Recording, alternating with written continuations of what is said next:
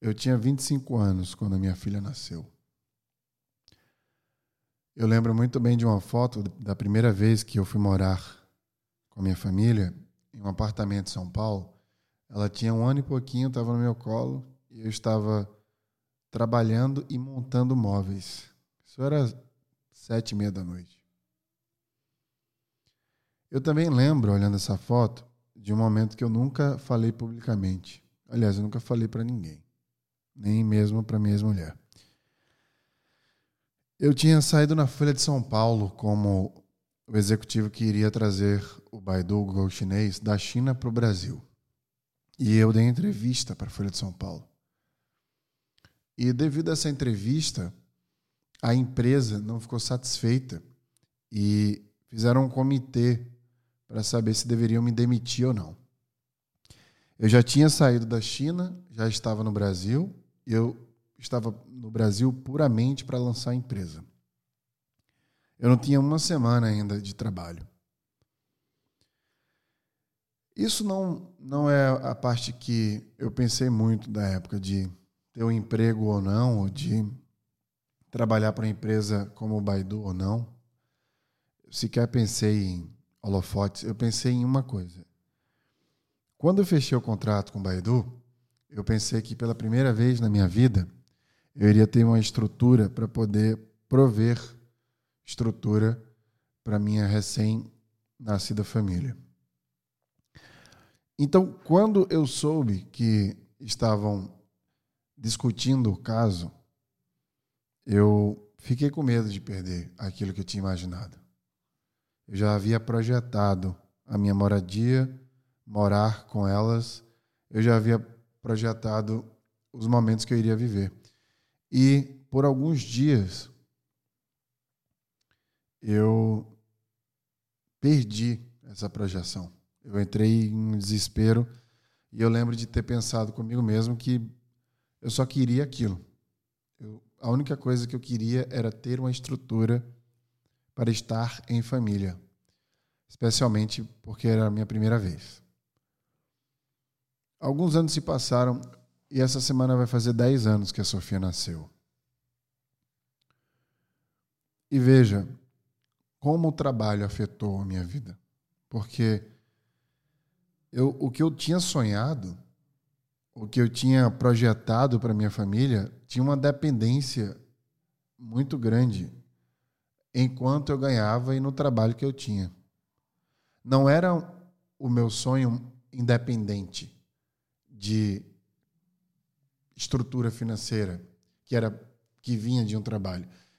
Ele era totalmente interligado a ela. Alguns anos depois, eu li uma pesquisa que nos Estados Unidos, os trabalhadores de lá, eles inicialmente têm medo da morte, têm medo de que uh, um parente muito próximo, como a, esposa, o, o esposo, a filha ou o filho, morram, e depois de perder o trabalho. E perder o trabalho para um americano, de acordo com essa pesquisa, quando eu li, representava uma dor superior à dor de perder um parente, por exemplo, que não seja direto, ou seja, um tio, uma prima, por exemplo. Isso me intrigou muito, né? Eu fiquei muito intrigado, eu fiquei me questionando como uma vida pode ser mais importante do que um emprego. E eu descobri que isso, obviamente, mas não era tão óbvio para mim, estava interligado ao status social. E aí eu tive a percepção de que ter um emprego era ter um status social e era um vínculo muito grande com tudo aquilo que você havia projetado para a sua vida devido ao dinheiro que você iria extrair do trabalho que você tinha. Então eu passei a tentar desconstruir isso e eu fui demitido do Baidu depois de dois anos, justamente porque eu não aceitava mais trabalhar de madrugada, por exemplo. Eu não queria mais trabalhar nos finais de semana. E como eles são da China, eu sempre trabalhava uma, duas da manhã no Brasil, devido ao fuso horário. E domingo eu já começava a trabalhar no mesmo horário, porque eles acordavam lá na segunda-feira. E não, não havia nenhuma preocupação. E eu era recém-pai, né? Eu estava construindo uma família. A família já estava construída, aliás, estava me tornando é, alguém mais responsável do que eu era e existia um trabalho no meio. E sempre me incomodou muito é, as pessoas que privilegiam o trabalho a família. E foi no Vale do Silício que isso ficou mais claro. E veja como o meu pensamento foi forjado de uma construção por anos. Né? Eu me mudei para o Vale do Silício com 30 anos, ou seja, cinco anos depois do nascimento da Sofia. E no Vale do Silício, eu passei por um episódio onde é, houve um conflito de interesse entre o trabalho que eu tinha no Facebook e o trabalho que eu exercia fora dele. Eu palestrava, dava entrevistas, né? sempre tive uma vida pública fora do Facebook e dentro do Facebook eu era executivo da empresa. E, por vezes, ocorria questionamento sobre essa minha carreira paralela. E uma dessas vezes, é, aconteceu algo similar do que havia acontecido no Baidu. Mais uma vez, eles colocaram em xeque a minha estadia na empresa, devido a esse meu comportamento fora dela. E eu lembro que, na época, eu tinha 30 anos, eu estava construindo um quarto artesanal para a Sofia que vinha do, da outra costa americana e iria durar um certo tempo. E eu estava planejando uma viagem para o Japão com a minha família. Isso era em 2016. Eu tinha acabado de chegar no Vale do Silício. E eu lembro que eu pausei a fabricação do quarto dela, artesanal, e eu quis cancelar a minha viagem para o Japão. E eu iria levar multas e afins nos dois momentos, tanto no Baidu quanto depois, caracterizaram algo importante. Eu parei minha vida. Eu parei minha vida porque algumas pessoas tiveram algumas ideias e opiniões sobre o meu trabalho que iria acarretar em um problema nessa minha trajetória e este problema teria uma sequência de impactos, como o que, quanto eu ganhava, para onde eu iria morar, o que, que eu iria fazer com tudo aquilo que eu tinha adquirido. Ou seja, eu tinha acabado de me mudar para um país novo, com a minha família inteira, e eu iria. Eu tinha a possibilidade de ter aquilo tudo interrompido. Naquele momento, o meu cérebro conectou com todas as outras conexões que eu fiz desde o início desse episódio. A minha vida não pode depender de um trabalho.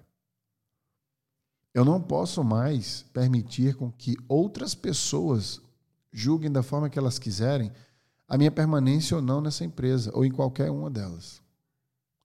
Foi quando eu comecei a investir em projetos paralelos uma maneira mais forte e comecei assim a projetar financeiramente a minha vida. Veja que essas duas coisas me permitiram pensar com um pouco mais de consciência sobre o meu futuro e me deu um poder maior, uma inteligência maior através dessa arquitetura de estruturas para que eu não sentisse medo de perder meu trabalho. Independente do país que eu estivesse, ali nascia um plano para ser independente do trabalho. E veja que eu tenho um curso que ensina as pessoas a planejar a carreira delas. Mas uma coisa que eu nunca falei é que o mais importante que um plano de carreiras, e é isso que eu ensino, é a sua independência da carreira. É óbvio que a gente precisa de dinheiro. É óbvio que em todos os lugares que nós iremos trabalhar, irão existir pessoas. E é óbvio que a gente precisa criar uma cultura ou buscá-la onde estas pessoas pensem de forma similar a nós. Eu conheço várias pessoas que achariam essas histórias normais e até viveram coisas muito piores. Foram demitidas, que conquistaram outros empregos e a vida segue, a vida passa. Não funciona assim comigo. A vida segue, a vida passa, mas isso não é uma desculpa para você viver de qualquer jeito. Para você deixar a sua vida ser moldada pelos seus medos de perder alguma coisa, sacou? E, e é muito importante a gente entender que planejar essa independência do trabalho é o que vai te dar o maior bem-estar de todos. Não depender de um emprego é o que vai dar o maior bem-estar de você. Isso não quer dizer que você não vai ter um emprego. Isso quer dizer que você vai fazer o emprego trabalhar para você, assim como você vai fazer o dinheiro trabalhar para você. você tem que diminuir as frações de problemas que são causados na sua vida. Então, se a gente vive até hoje com medo de perder o emprego por conta do dinheiro, por exemplo, e do status social, que a maioria das pessoas passam por esses dois pilares, né? como é que a gente resolve eles? Como é que a gente planeja para depender menos deles? Você nunca pensou nisso? Você nunca acordou na segunda-feira pensando: como eu posso depender menos desta rotina? Eu não estou falando que você deve odiar ou amar sua rotina, não tem nada a ver com isso. Tem a ver com quando você quiser mudá-la, você pode. Você pode continuar no seu trabalho, no seu emprego, do jeito que você está, mas sem ter aquela sensação psicológica de que você está amarrado a ele devido a um plano inteiro de vida que você está fazendo. Tem uma frase que as pessoas falam que eu não, eu não curto muito, que é o período de investimento. Nós temos que passar X anos investindo para que um dia colha. Quem disse isso? Vem de onde isso? Quem disse que a gente tem que se sentir mal para depois se sentir bem? Tem uma frase que eu adoro falar: a gente não precisa estar mal para querer estar bem. A gente pode multiplicar o bem-estar. Se você já se sente bem, vamos multiplicar isso. Como é que a gente mantém e cresce esse bem-estar em você? Eu perdi 4 quilos nos últimos dois dias de desidratação. desidratação. E eu fiquei no sofá esses dois dias. E é incrível como essas coisas me impactam psicologicamente, né? Eu fico pensando, é, óbvio que eu não estou no meu melhor ainda aqui agora, mesmo que eu esteja gravando isso aqui, mas eu precisava externar essa consciência que eu tive enquanto eu estava debilitado no sofá por 48 horas. Muita coisa passou pela minha cabeça de tantos problemas que eu já tive e essa história que eu iniciei esse episódio foi, foi uma das coisas que passaram na minha cabeça para onde eu estou hoje.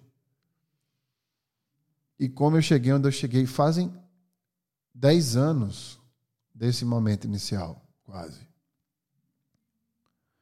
E a maneira que eu vivo hoje é extremamente oposta à maneira que eu vivia antes. A maneira que eu me relaciono com a minha filha, a, o lugar que eu moro, o jeito de morar, como eu tenho o meu trabalho, como eu me relaciono com ele. Muita coisa mudou, mas eu sei exatamente quando eu comecei a interferir na minha vida e na minha dependência do meu trabalho. Quando eu estava ainda na Califórnia, depois desse pensamento inicial de que eu pensei que eu não poderia mais depender do meu trabalho, eu comecei a ver as pessoas que estavam nas empresas por mais de 10 anos. Eu já tinha, na época que eu pensei nisso, eu tinha 5 anos de empresa. Eu passei 6 anos no Facebook, a propósito. E eu tinha um status social muito alto, né? Eu, eu ia para os lugares é, e as pessoas me recebiam como executivo do Facebook. No Brasil, por exemplo, faziam jantares para mim, para me receber, depois de palestras que eu dava. Eu dava é, eu, eu, eu, ainda faço hoje, mas fazia muito mais matérias direto, só pelo fato de eu estar como executivo no Facebook do Vale do Silício. Mas nada disso foi suficiente para me fazer desistir disso tudo, porque quando eu olhava para as pessoas que já estavam há mais de 10 anos lá, eu não queria ser como elas eram. Teve um episódio que um dos meus chefes da época falou todo orgulhoso é, sobre a filha dele ter voltado da escola com um dever de casa. E tinha uma pergunta nele falando o que é que seu pai mais gosta de fazer? Era Dia dos Pais nos Estados Unidos. E a resposta era trabalhar. Eu fiquei muito preocupado sem saber o que, a minha filha iria responder e nesse mesmo dia, quando eu cheguei em casa, eu fui perguntar à minha ex-mulher onde é que está o dever de casa da Sofia, do Dia dos Pais, e ela já me entregou sorrindo.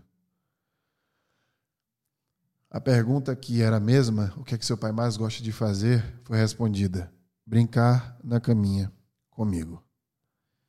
Naquele momento eu tinha certeza absoluta que tudo aquilo que tinha acontecido comigo de errado tinha se transformado numa aprendizagem tão grande queria me tornar na pessoa que eu mais queria ser, que era a pessoa que era mais próxima daquelas pessoas que eu amava.